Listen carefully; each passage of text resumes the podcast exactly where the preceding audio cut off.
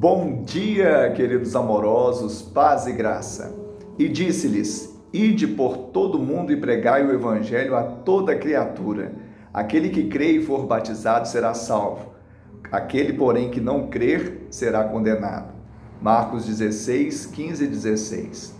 Aqui no final do evangelho de Marcos, Jesus ele dá uma ordem para a evangelização, para levarmos as boas novas, a boa notícia e hoje eu e você que recebemos tão grande amor, tão grande graça, hoje nós que recebemos essa boa notícia, não podemos ficar somente para nós mesmos. Devemos divulgar, devemos sair e sermos cristãos, pequenos cristos nesta terra que fazem a ponte das pessoas até o coração do Pai por meio de Cristo Jesus.